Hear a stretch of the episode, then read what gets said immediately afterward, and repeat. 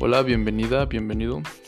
En este podcast podrás encontrar el tema de confiabilidad y validez para construir un instrumento de medición. Asimismo, también podrás encontrar las características de confiabilidad, validez y algunos factores que influyen a la hora de construirlo.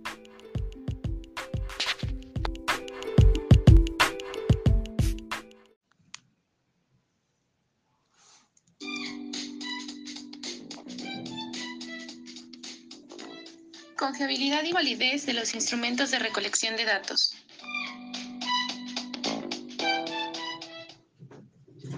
La investigación se apoya de instrumentos que permitan sustentar los conceptos o variables del investigador. Todo instrumento debe cumplir con propiedades como la conceptualización y la representatividad, procesos mediante los que un instrumento se vuelve confiable. Pero, ¿qué es la confiabilidad? Hace referencia al grado en que la aplicación repetida del instrumento a un mismo objeto o sujeto produzca iguales resultados.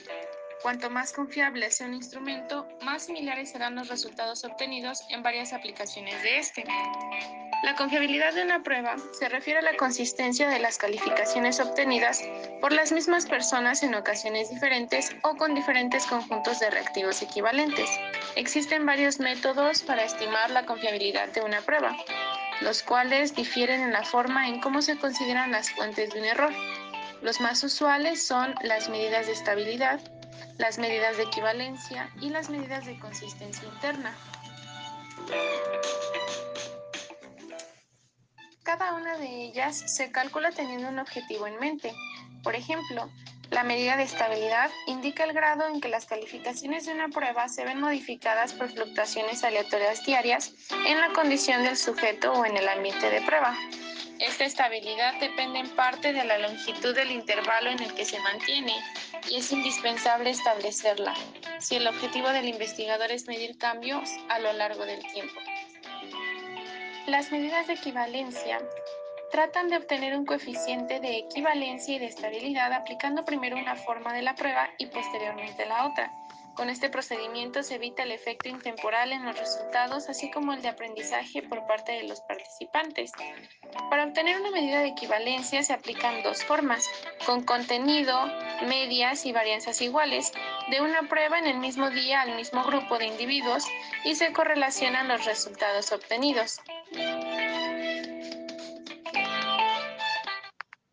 Y por último, las medidas de consistencia interna. Son aquellas en las que solamente se requiere un conjunto de datos. Existen diversos factores que pueden influir en la confiabilidad. Los principales son la longitud de la prueba, la velocidad, la homogeneidad del grupo, la dificultad de los ítems y la objetividad. Y es por eso que no debe caerse en el error de adicionar ítems innecesariamente, debe darse el tiempo suficiente para contestar la prueba y tiene que ser un poco más homogéneo el grupo para que la prueba tenga mayor confiabilidad.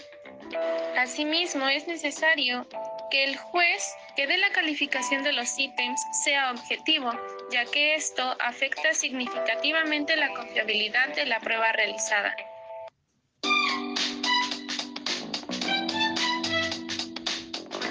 Así que se llega a la conclusión de que no existe un criterio general que determine el nivel mínimo de confiabilidad que debe tener una prueba, sin embargo, la aceptación general es la siguiente. Las pruebas estandarizadas que se utilizan para ayudar a tomar decisiones acerca de individuos deben tener coeficientes de confiabilidad de por lo menos 0.85. No es así con las decisiones relativas a grupos, ya que puede bastar un coeficiente de confiabilidad de aproximadamente 0.65.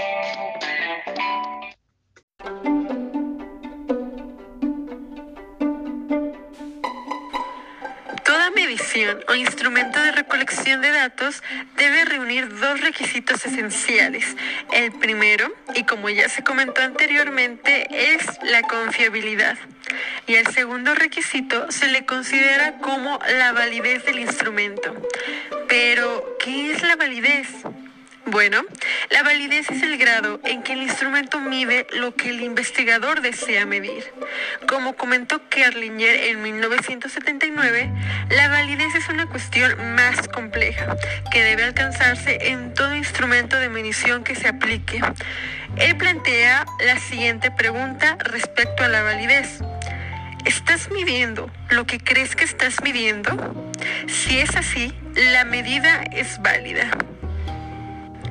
Al evaluar la validez de una prueba, se tiene en cuenta que esta es el agregado de tres tipos de validez, las cuales son la validez de contenido, de criterio y de constructo. Vamos a ver a lo que se refiere cada una de ellas.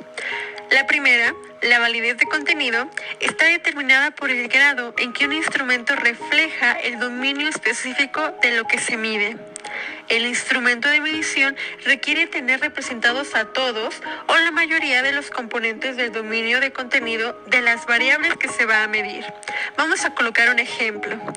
Una prueba de operaciones aritméticas no tendrá validez de contenido si solo incluyera problemas de resta y excluyera problemas de suma, de multiplicación o de división. La segunda, la validez de criterio. Se establece la validez de un instrumento de medición comparándolo con algún criterio externo. Este criterio es un estándar con el que se juzga la validez del instrumento. Cuanto más se relacionen los resultados del instrumento de medición con la del criterio, la validez será mayor. Y por último, la validez de constructo se refiere a que también un instrumento representa y mide un concepto teórico.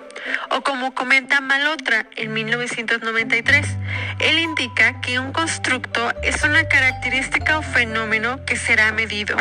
Por tanto, la validez del constructo es aquella que se relaciona al instrumento en función de que éste debe explicar el modelo teórico empírico que subyace a la variable de interés.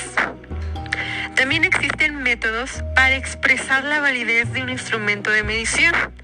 Para expresar la validez de una prueba se utilizan métodos estadísticos, entre los cuales se pueden destacar el coeficiente de correlación de Pearson, el coeficiente de determinación, el error estándar de la estimación, tablas de expectación y la estadística discriminativa.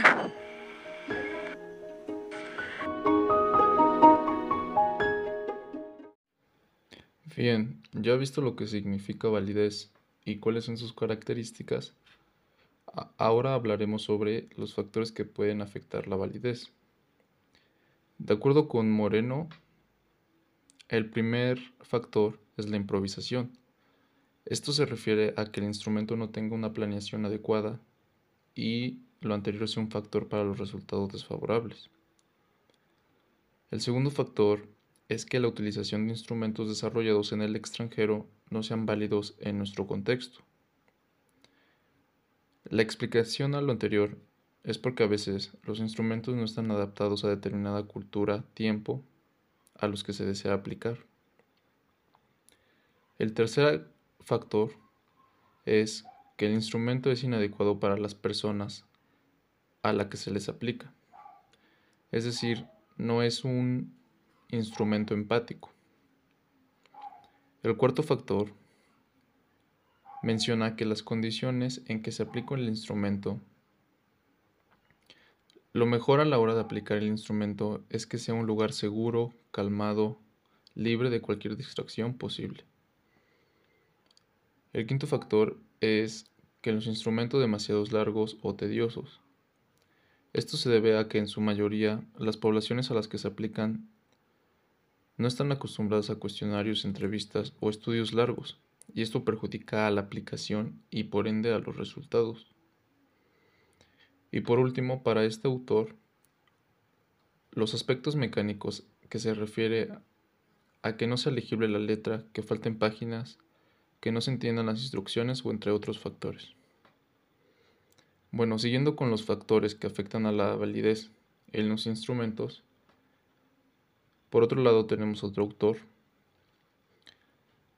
que se llama Sampieri. Él afirma que hay otros factores que son importantes de mencionar. El primero es que las cuestiones vinculadas con los estilos personales de los participantes. Es decir, como este factor que influye, llamado deseabilidad social. Tratar de dar una impresión muy favorable a través de las respuestas y que no contesten lo que en realidad ellos piensan. Otro factor que Sampieri menciona es la falta de estandarización, es decir, que las instrucciones no sean las mismas para todos los participantes o que el orden de las preguntas sea distinto para algunos individuos. Bien, para finalizar, Moreno menciona que la validez de cualquier prueba depende de cómo se utilice en la situación local. Un instrumento de medición puede ser confiable pero no necesariamente válido. Un aparato, por ejemplo, puede ser consistente con los resultados que produce, pero no medir lo que pretende. A lo primero se refiere a la confiabilidad y a lo segundo a la validez.